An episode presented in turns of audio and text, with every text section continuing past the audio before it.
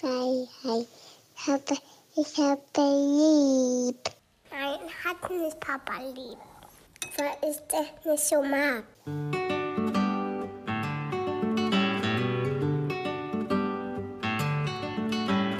Das sind beste Vaterfreuden. Keine bösen Wörter. Halt die Fremde, alte Schöpfe. Setz dich bitte hin.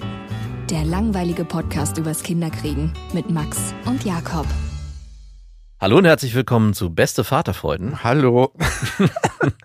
Wir hatten gerade über Sex im Alter gesprochen und Max meinte so, bei denen wird nichts mehr gefickt außer das Konto. ja, stimmt, ne? Ähm, ganz oft wird Sex im Alter durch Konsum ersetzt. Also wenn ich an meine Großeltern denke, dann werden irgendwelche Couchen gekauft. Ist es nur im Alter so? Stimmt. Ist auch in anderen Altersschichten eine Ersatzbefriedigung. Ja. Also Konsum, so neue Möbel, neue Kleidungsstücke und Essen. Ja, und auch Medien. Medien. Also ganz ehrlich, äh, ich weiß nicht, wie oft man keinen Sex hatte, weil man sich gesagt hat, ach komm, noch eine Folge oder äh, ach komm, noch dieses Buch. Vielleicht nicht, aber du weißt, was ich meine. Gut, es gibt aber noch Leute, die immer noch motiviert sind. Du weißt ja, dass die Schwester meiner Ex-Freundin Ja. länger bei mir gewohnt hat. Ja. Ey, und ihr Freund hat sie letztens so krass durchgescheppert im Bad. Wie war ich schon wieder bei dir? Ja, das ist jetzt schon ein bisschen her, aber Ja. es hat einfach so fucking laut und ich glaube, die wussten nicht, dass ich zu Hause bin und mit jedem Klatschen, so bin ich so in meinem Bett so zusammengezuckt, als ob ich, es war so laut, als ob ich mitgebimst wurde. Es war wirklich so, wir wurden beide halt richtig krass durchgehämmert, ich in meinem Bett so. Und zwischen uns war eine, so eine doppelt gemauerte Oh. Brandschutzmauer, der ist einfach da durchgefegt. und sie wirklich ganz laut so, Sie nennen nennen ihn nur den Zerstörer. Und nächsten Morgen sind beide so ein bisschen kaputt. Die waren halt, glaube ich, ultra besoffen und hatten so besoffenen Sex. Ah, der gute besoffene Sex. Der hemmungslose besoffene Sex, wo sich beide mal trauen, sich richtig gehen zu lassen. Ja, den hatte ich, glaube ich, also das letzte Mal so richtig merklich, wo ich mich dran erinnern. Na gut, ich hatte den schon öfter, aber so, wo es mir wirklich nächsten Tag total peinlich war, hatte ich den mal in einem Bus bei mir. In einem Bus? Ja, Ach, in deinem Bus. In meinem Bus. Mhm. Und wir hatten so einen französischen Wein getrunken aus Tüten und ganz, ganz viel davon. Das ist wirklich widerliches Zeug. Du denkst einfach, du wirst vergiftet, wenn du das erste Glas trinkst. Ja. Du trinkst das und denkst, ist das Säure? Wird, läuft das hier unter dem Begriff Wein? Und davon hatten wir viel getrunken. Dann waren wir irgendwann besoffen, meine Ex-Freundin und ich. Und dann ging es in diesem Bus los und neben uns haben halt Leute gecampt. Wo war das? Das war so am Meer. Also in Frankreich. Ja, genau. Achso, okay. Also nicht bei dir. Ich habe mir das gerade so ein bisschen Aber bei mir so. voll vorgestellt, so als äh, kleines Mhm. Abenteuer, anstatt in deiner Wohnung. Komm, ich brauche so ein bisschen Dirty heute. Wir lassen mal unten. Lass uns mal runter in den Bus gehen. Ich hatte tatsächlich eine Ex-Freundin genau im Bus vor der Haustür. Hat einfach siehst du? geparkt. Sag ich doch. Schön vor der Heroinwiese. Ja, genau. Übrigens, apropos Heroinwiese, weil wir gerade bei beste Vaterfreunden sind. Ich war ja letztes Mal bei dir und hab eine, wir haben da eine Folge aufgenommen und ich konnte es mir nicht nehmen lassen, weil ich das vorher noch nicht gemacht habe und bin auf diesen Spielplatz gegangen. Weil ich zu früh da war und habe geguckt, ob ich Heroinspritzen finde. Und ja, ich habe drei Heroinspritzen Drei gefunden. nur? und ich war wirklich so, ey, das kann doch nicht wahr sein. Und dieser Spielplatz hat mich so angewidert. Das ist wirklich, eigentlich ist er vom, von der Machart gar nicht so schlecht, dieser Spielplatz. Wären da nicht die Heroin? Aber das ist, ich dachte, es war wirklich so, ich habe mich richtig geschüttelt. Und dann, wenn ihr nur, wenn da Heroin spritzen, dann lag da hinten so noch so eine Tüte, da war irgendwas Weiches drin. Dann dachte ich so, nee, nee, nee, ich will nicht. So, also ich habe dich nicht beneidet um deinen Spielplatz. Ey, es ist einfach so widerlich. Gehst du da hin mit, mit deiner Tochter? Nein. Okay. Denkst du, ich bin lebensmüde? Ja, ich hatte mir halt gedacht, man, es gibt da Kinder, die spielen da barfuß, ne? Wirklich? Die rutschen da fröhlich, die rutschen Nein. runter und dann so in den Sand und springen da so. Und das gucken ja ganz oft Spritzen aus dem Sand. Es ist wirklich furchtbar. Da musst du schon wirklich alles aufgegeben haben, wenn du einfach deine Spritzbestecke auf dem Spielplatz liegen lässt. Ja. Alles, wirklich, da hast du alles aufgegeben eigentlich, außer Und- deinen Schuss. ich dachte halt, du hast es nur so erzählt, weil es in- zu der Gegend passt. Es stimmt leider. Ja, es ist genauso widerlich wie Hundehaufen, was ja sein muss, mit einer Tüte so aufsammeln. Ja. Du hast ja einen Hund, ne? Ja. Und ich habe mich immer gefragt, bei großen Hunden, muss man dann in diese Tüte beide Hände nehmen, um den richtig greifen? Das schafft man ja nicht mehr mit einer Hand. Ja, das ist sicher. Wir hatten uns ja ab und zu mal einen Hund ausgeliehen, so einen Golden Retriever, der, Uh, der, das ist schon menschengroß, ne? ja, der auch übergewichtig war und zusätzlich sehr faul und sehr hungrig. Das heißt, ich habe mich immer Golden Retriever, by the way, sind immer Ja. sehr, sehr verfressen. und ich habe mich geweigert, mit dem spazieren zu gehen, genau aus dem Grund, weil ich das einmal erlebt habe, dass er einmal so ein Ding abgelassen hat. Und da bist du wirklich, vor allem mit diesen Tüten. Es ist, ich verstehe auch nicht, ob sich die Hersteller dieser Tüten denken, komm, wir machen die richtig schön gefühlsecht. weil, weil jedes Mal, wenn du diese Scheiße greifst, denkst du, ah, es fühlt sich so an, als würde ich mit der Ja, das müsste man auf diese Hundetüten rausschreiben. Gefühlsecht.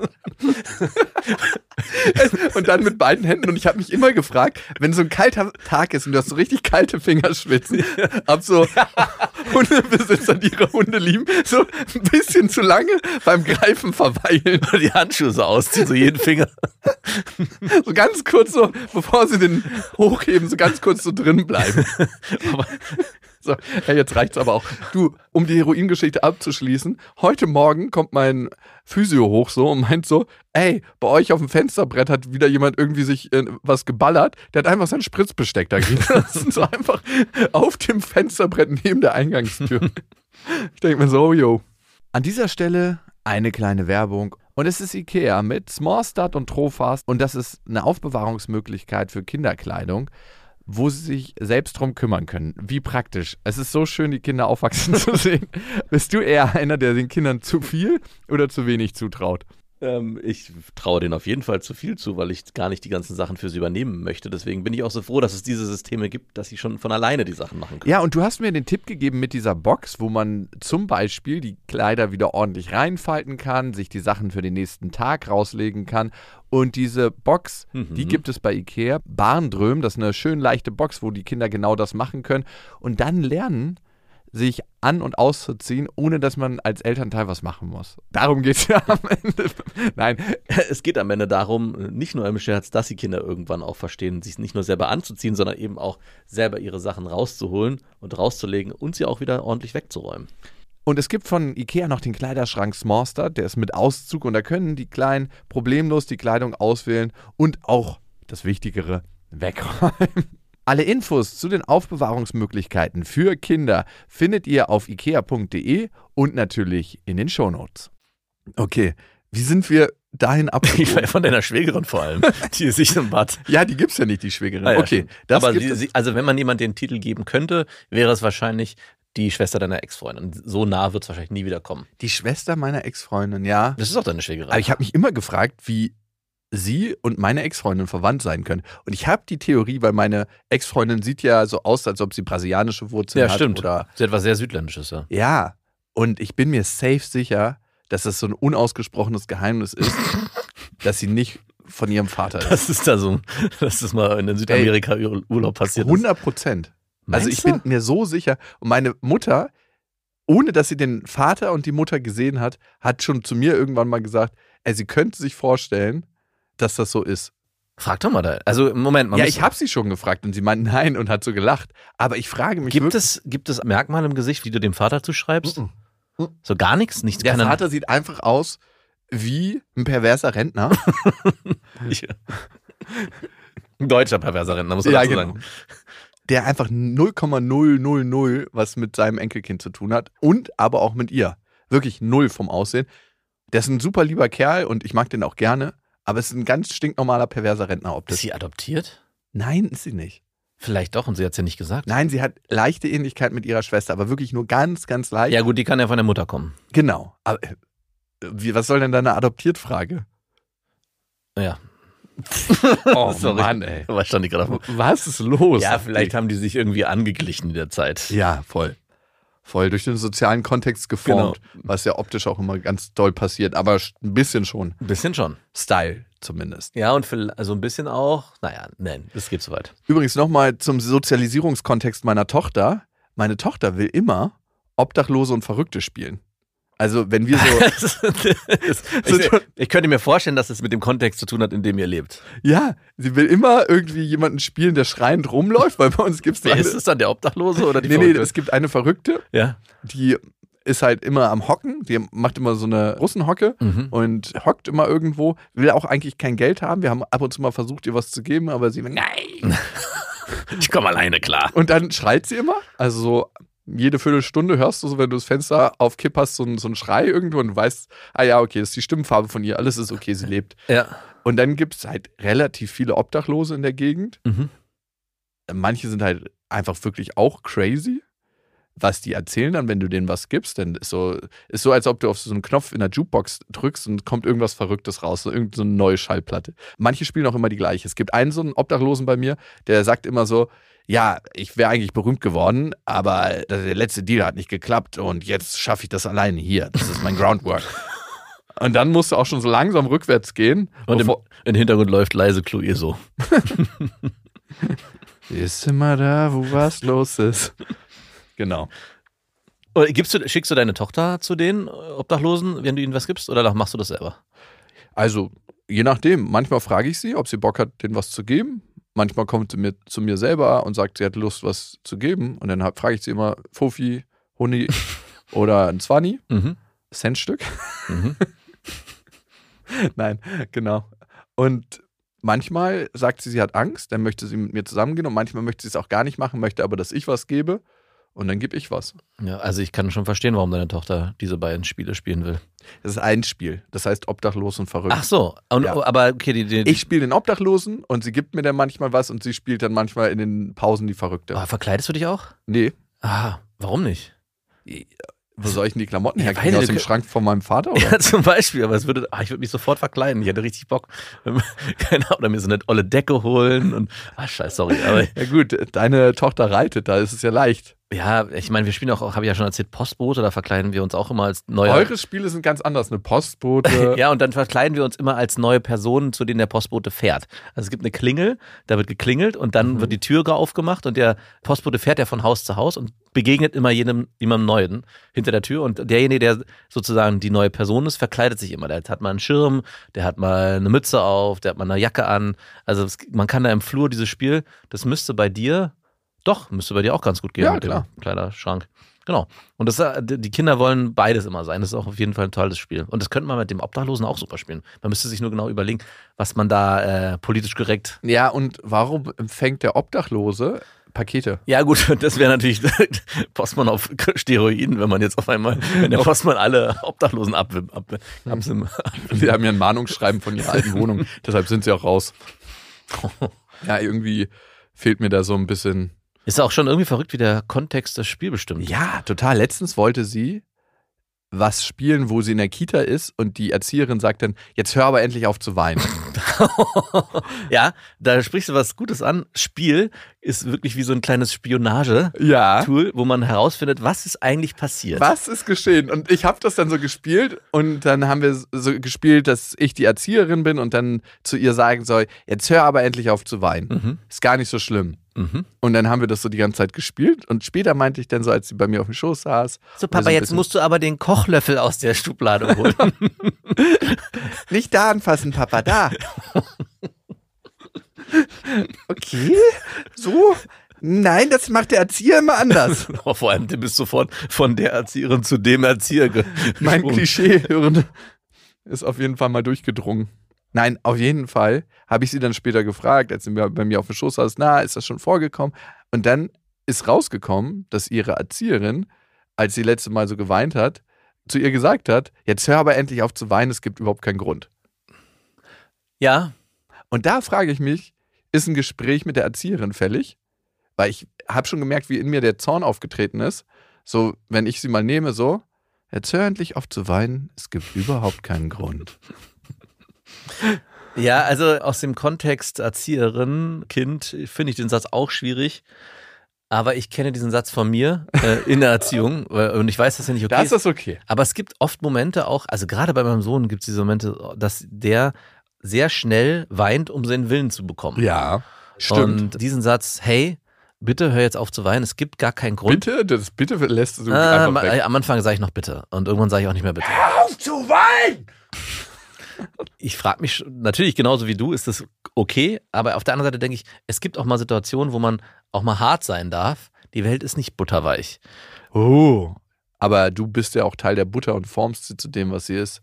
Genau, und dann muss es auch mal eine harte Butter werden. Ja, genauso wie die Eltern sagen, ich muss richtig hart und rigide sein, um die Kinder auf das Leben vorzubereiten, was da draußen auf sie wartet. Weil das Leben ist hart. Ja, nee, das, das- Leben ist Schmerz. Das sage ich ja nicht, aber es wird nicht immer Leute geben, die einem begegnen und äh, Sachen so ausformulieren. Lehrer, ja, Erzieher, Vorgesetzte, was auch, Freunde, die immer versuchen, das so zu formulieren, dass es möglichst weich und gewaltfrei kommuniziert ist. Es kann auch mal passieren, dass jemand sagt, hey, hör auf zu heulen, du Memme. Ja, und dann? Und dann eben nicht in noch mehr Heulen zu verfallen. Also es ist jetzt eine, geht, so weit geht's nicht. Aber mir geht's vor allem darum, dass ich manchmal mir der, der Geduldsfaden platzt und ich sage, hey, ich habe jetzt auch, merke ich, innerlich gar nicht die Ruhe dafür, mich da komplett auf dich einzulassen und sage, hey, so, es klappt halt nicht. Wenn du jetzt weinst, dann gibt's es halt nicht. Und wenn du es möchtest, dann musst du halt aufhören zu weinen. Ähm, Das ist so zum Prinzip die harte Ansage, die ich dann so nicht ausformuliere, aber schon übertrage. Ich weiß nicht, kennst du das nicht auch, dass du Ja, natürlich. Ich hatte es letztens erst. Da wollte sie so das dritte oder vierte Spiel in Folge spielen und besonders hart ist es dann immer, wenn ich schon eh so einen stressigen Tag hatte und dann kommen diese ganzen fucking Rollenspiele und am Ende ist dann immer so, dass ich nichts richtig mache. Nein, du musst das so machen. Du läufst nicht so. Der läuft gebückt. Und dann so, nein, du sprichst nicht so. Der spricht so. Und dann denke ich mir so, ey, ich spiele hier die Figuren, wie ich das möchte. Ja. Das ist meine erste Ansage dann. Mhm. Und der spielt genau so und der ist auch genauso. Das hast du gar nicht zu entscheiden.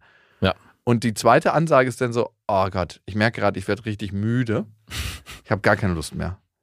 Ich habe gar keine Kraft mehr zu spielen.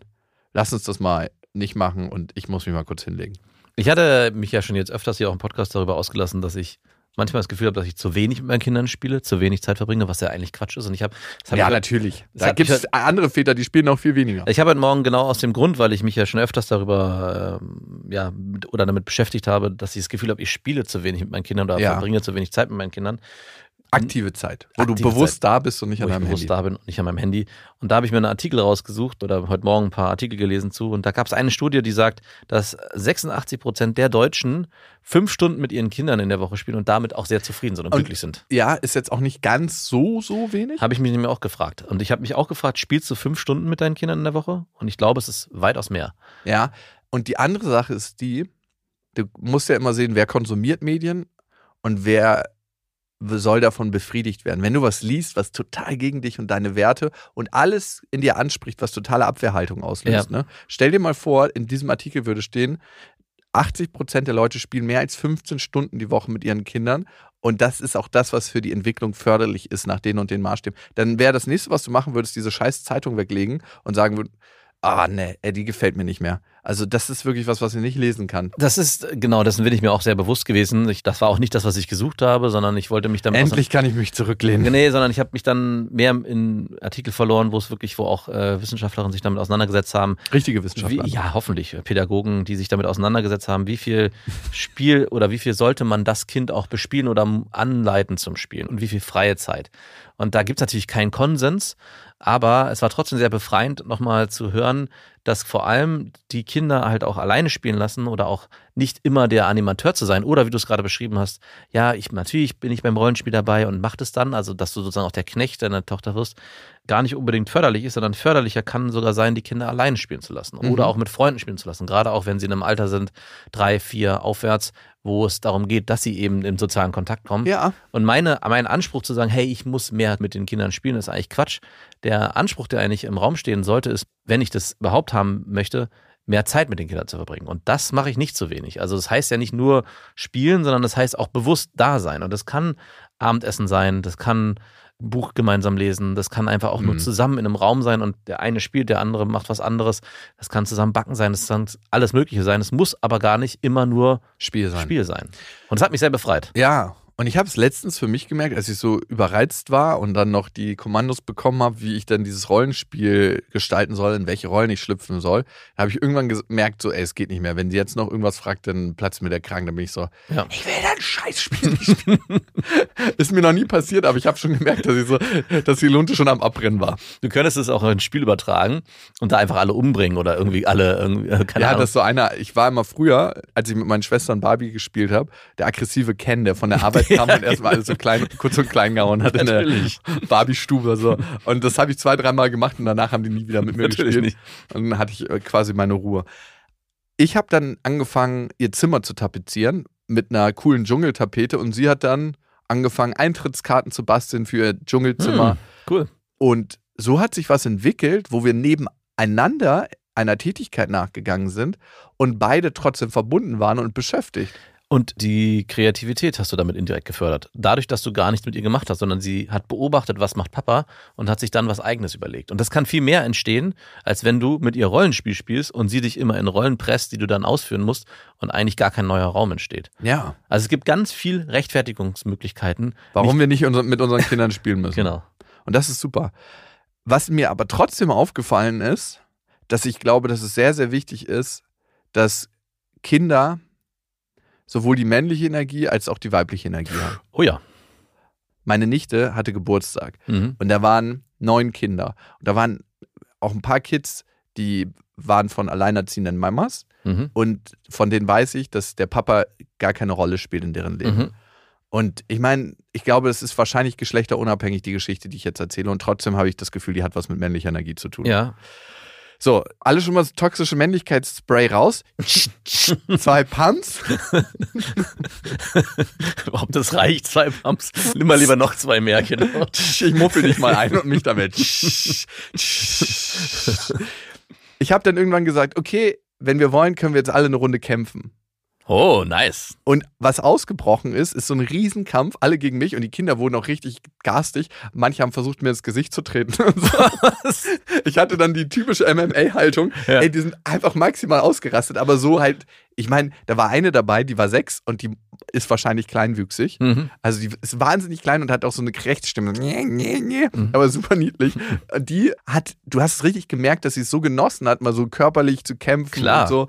Und auch meine Tochter ist super aufgeblüht und alle anderen Kinder, das waren halt die ganzen Kinder auf mich und wir haben dann da so rumgetobt und ich habe die dann immer wieder genommen und auf die Couch geschmissen und das war so ein Riesenhaufen. Natürlich, nach fünf Minuten hat ein Kind angefangen zu heulen, weil es einen Ellbogen von einem anderen Kind ins Natürlich. Gesicht gekriegt hat. Klassiker, du kannst halt drauf warten, Ja. wenn du so ein Spiel spielst, dass irgendwann irgendein Kind halt Ja. verletzt wird, ne? Bis einer weint, der Spruch kommt nicht von sonst woher. Ja, aber es gibt halt Kollateralschäden bei solchen Spielen und Ja. das ist auch in Ordnung. Genau.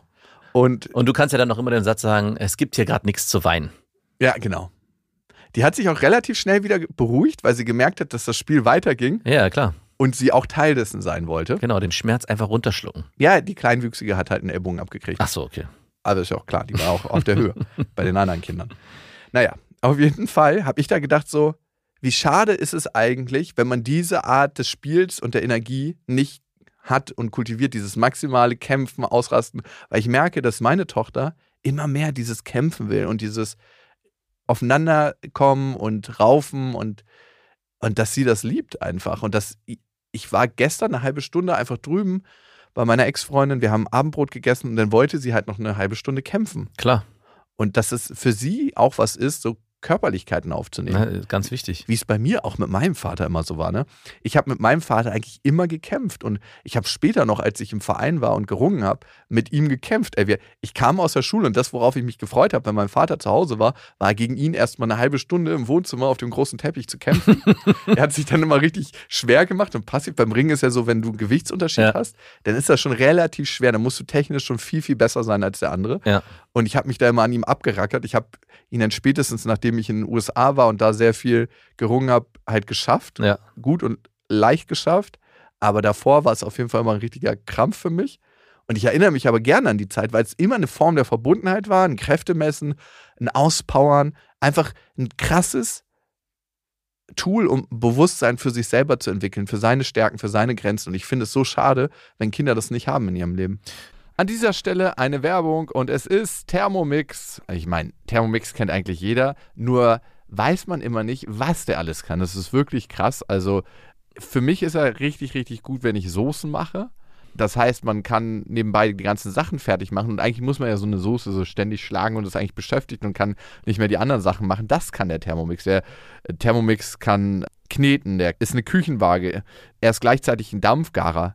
Und der kann auch alles, von Kaffee kochen bis morgens meine Achai Bowl, äh, Brei für die Kinder, aber auch zum Kuchenbacken oder auch mal einen Fitness-Shake machen. Das ist auch sehr easy. Also es ist wirklich ein absolutes Multitalent und übernimmt vor allem die lästigen Aufgaben, wie du es gerade gesagt hast, und ständiges Umrühren oder Aufpassen, dass was nicht anbrennt. Das macht ja alles automatisch. Und man kann vor allem auch sehr gesund mit dem Thermomix kochen, weil man kann Sachen, wie gesagt, sehr schon garen und das finde ich total gut. Was ich noch sehr praktisch finde, ist, es gibt nicht nur den Thermomix, sondern auch über 90.000 Rezepte im digitalen Rezeptportal Cookie-Doo, weil man ja doch sonst so tendiert, immer seine gleichen Klassiker zu machen und das lädt einfach ein, um zu stöbern und zu schauen, was möchte ich dann noch machen. Es ist egal, ob schnelle Alltagsküche oder die Sterneküche für zu Hause, es geht alles mit dem Thermomix. Also also man spart Zeit, es ist äh, für die ganze Familie bestens geeignet, das Gerät.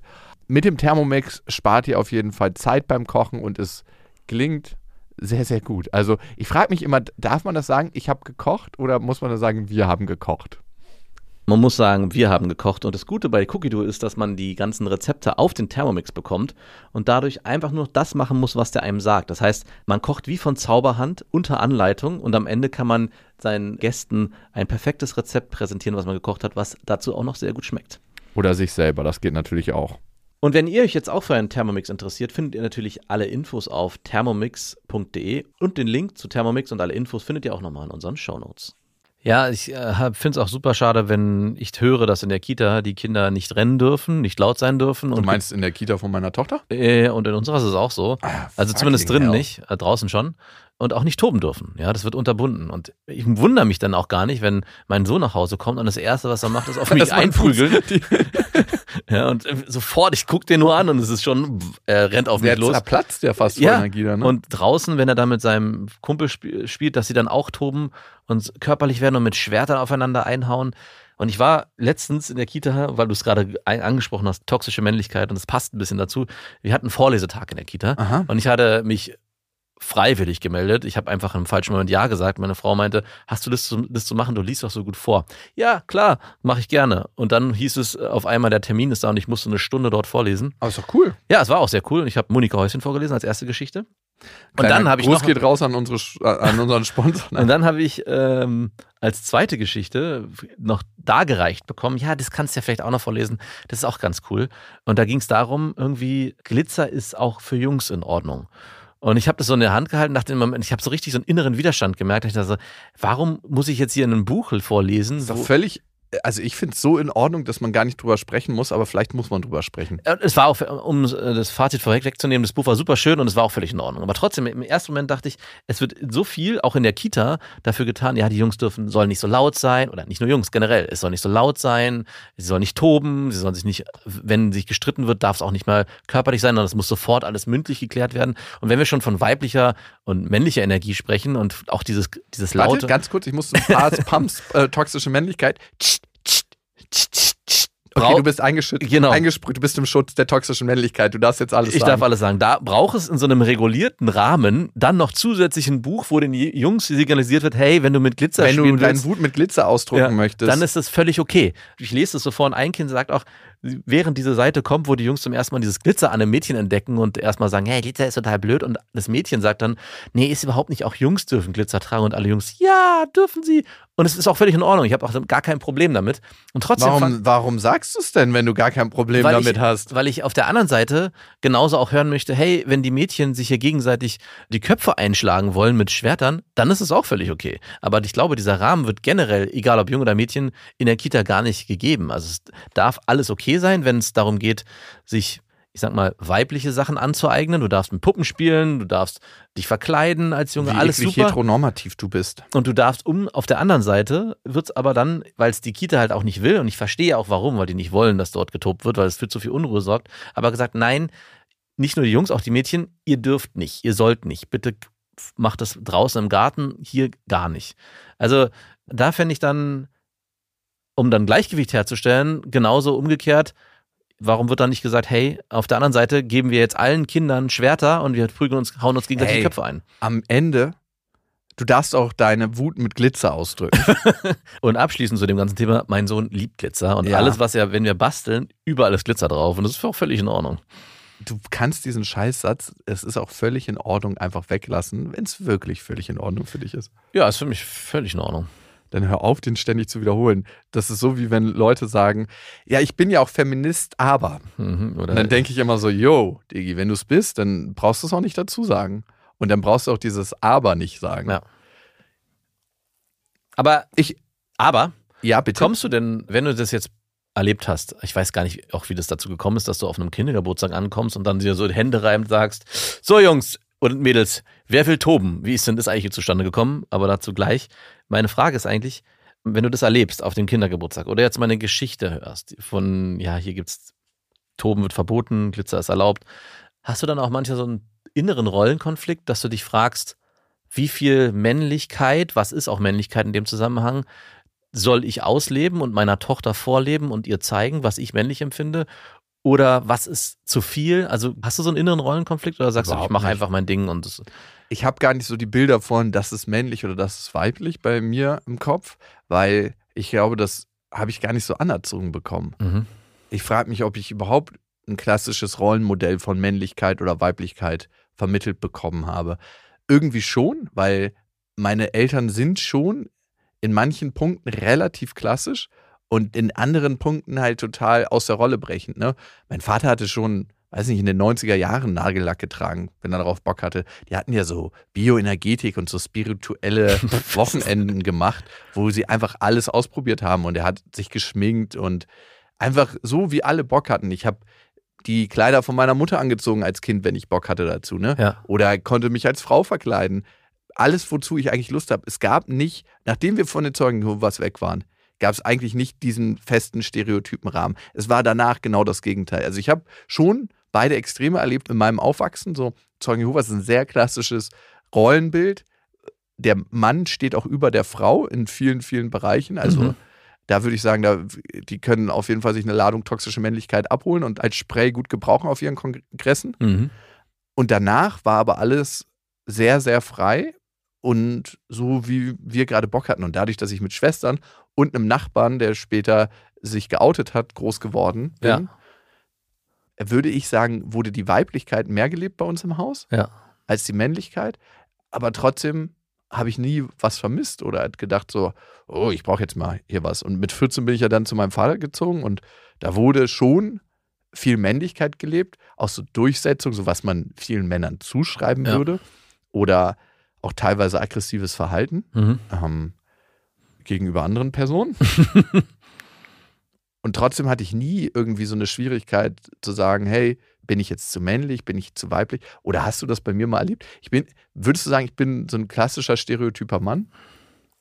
Nö, aber ich würde dich schon als männlich bezeichnen. Aber ich habe mich nie gefragt, was ist das? Also ich habe mich das auch nie gefragt, aber in Erziehung, vielleicht kommt es bei dir auch nicht so hoch, dadurch, dass ich den Sohn habe, kommt schon die Frage hoch bei mir, was möchte ich ihm vorleben, was möchte ich ihm zeigen, wie viel Gleichheit möchte ich auch in der Erziehung leben oder wie viel Unterschiede auch aufzeigen. Und dieses Beispiel mit diesem Glitzerbuch war genau so ein Moment. Ich saß dann dachte so, und ich habe mich über mich selber auch gewundert, warum ich, weil ich eigentlich nicht jemand bin, der sagt, nee, auf gar keinen Fall sollen Jungs nicht das machen, was vielleicht auch Mädchen gerne machen, sondern ich bin eher dafür, sondern sage, hey, probier dich aus, mach was du willst, was dir Spaß macht, go for it. Und trotzdem hatte ich in dem Moment so einen inneren Rollenkonflikt, dass ich dachte, ey, dieses Buch, obwohl ich ja gar nicht wusste, um was es geht, Glitzer war das Thema. Ich, man sah offensichtlich, dass Jungs hier Glitzer tragen sollen, damit sie sich irgendwie besser fühlen. Nicht besser fühlen, aber da, das sollte gleichgezogen werden.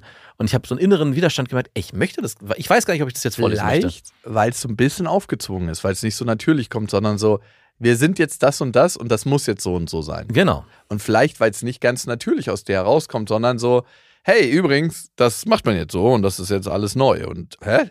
Bist du nicht offen? Krass, was bist du für ein Typ?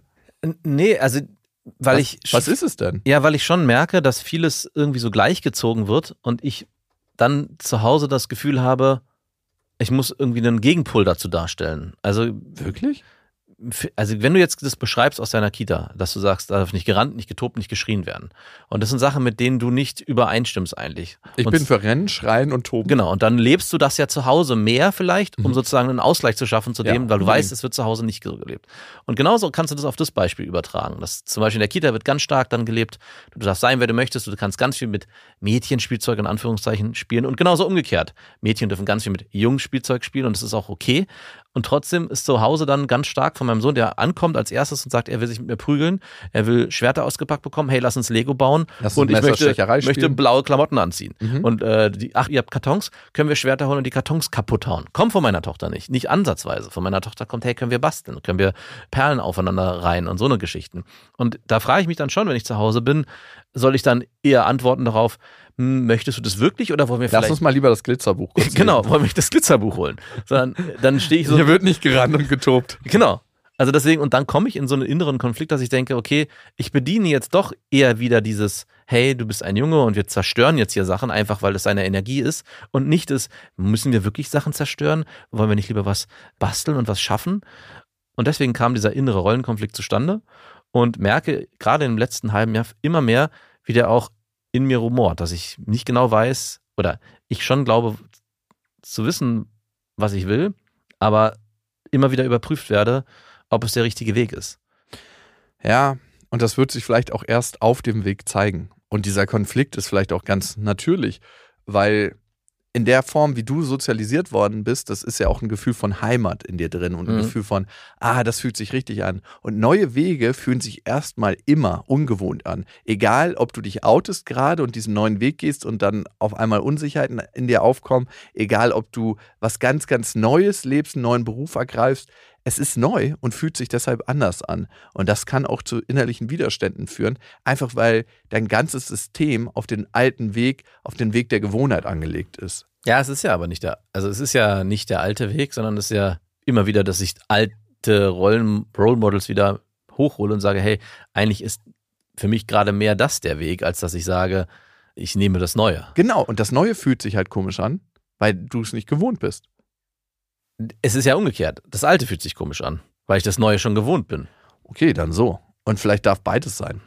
Und ich glaube, das ist es am Ende wahrscheinlich wirklich, dass es beides sein darf. Und vielleicht auch mehr auf einen selber reagieren, worauf habe ich gerade Bock? Und weil du ja gefragt hast, ich habe einfach geguckt, so, worauf habe ich gerade Bock? Hat mich noch meine Nichte gefragt, ob ich Lust habe, eine Runde zu kämpfen. Ja. Und auf einmal waren Massenschlägereien.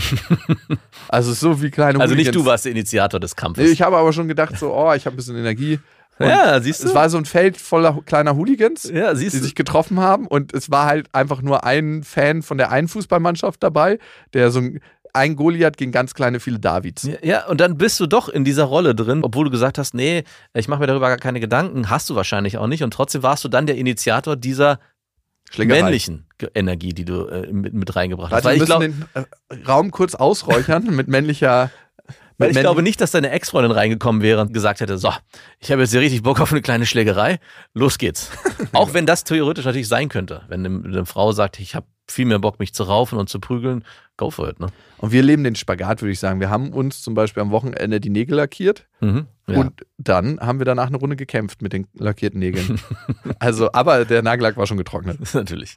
Und ich glaube, jede gute Kita sollte einen Austoberaum haben. Das habe ich, ich habe ja lange für ein Kinderhilfswerk gearbeitet und da gab es so einen Raum, Mhm. der hatte so weiche Boxsäcke, da waren die ganzen Wände verkleidet. Das heißt, wenn du da rangeflogen bist, bist du weich gefallen und die, der ganze Boden war weich. Ja.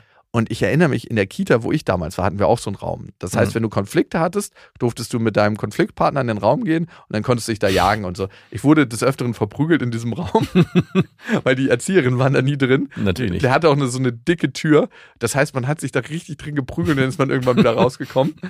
Und eigentlich ist das ein total geiler Raum gewesen, weil du halt maximal ausrasten konntest. Und gerade Kinder in städtischen Kontexten, das ist ja auch total was Wichtiges. Was, wie fühlt sich das denn an, an deine Grenze zu gehen? Das ist so wie für mich Sport machen. Ja. Wenn ich voll an meine Grenze gehe und merke, ah, okay, da fängt richtig Kämpfen an, da fängt Auspowern an. Und heute erinnere ich mich noch an meine härtesten Kämpfe beim Kampfsport, Ja. wo ich gemerkt habe, ich bin hier krass am Ende und gibt es noch einen Weg, nochmal 5% draufzulegen? Mhm. Oder gebe ich jetzt auf? Wenn du in einem üblen Ringergriff bist und ein Knie unterm, unterm Rücken hast und dann noch versuchst, eine Brücke zu machen oder nicht, kommst du noch irgendwie raus. Und das ist ganz oft der Gedanke, ob du es jetzt gerade noch schaffst, der initial dafür sorgt, dass du die eine Bewegung machst, wie du da rauskommst. Ja. Und ja, das finde ich auch wichtig, dass es Kinder im Austoberaum erfahren. Und ich habe eine sehr gute Freundin, die zieht jetzt zu mir ins Haus. Und da wächst das Kind ohne Papa auf. Mhm. Ja. Ah ja. Und da haben wir uns schon zusammengeschlossen als männliche toxische Hausgemeinschaft. Wer gehört da alles zu dieser toxischen mein ehemaliger Mitbewohner, Mhm. dann ich. Mhm. Ja, ich denke, mein Vater wird auch ein bisschen dabei sein. Ach, der kümmert sich dann mehr um die Tochter oder den Sohn deiner Freundin? Nee, wahrscheinlich nicht. Den habe ich jetzt gerade in Gedanken irgendwie mal eingeordnet Das ist der Wunsch, der Innere, dass In- er sich vielleicht doch mehr auch um in die Armee der toxischen Männlichkeit. Und ja, ich habe ihr auch gesagt, dein Kind wächst ja nicht ohne Vater auf.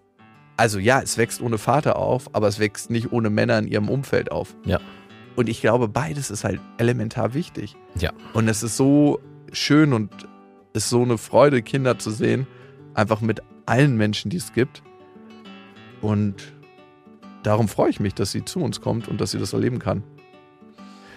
Und ihr wisst ja, es gibt kein richtig oder falsch. Oh, das möchte ich nicht unterschreiben. In dem Fall. Macht's gut. Das waren Beste Vaterfreuden mit Max und Jakob. Jetzt auf iTunes, Spotify, Deezer und YouTube.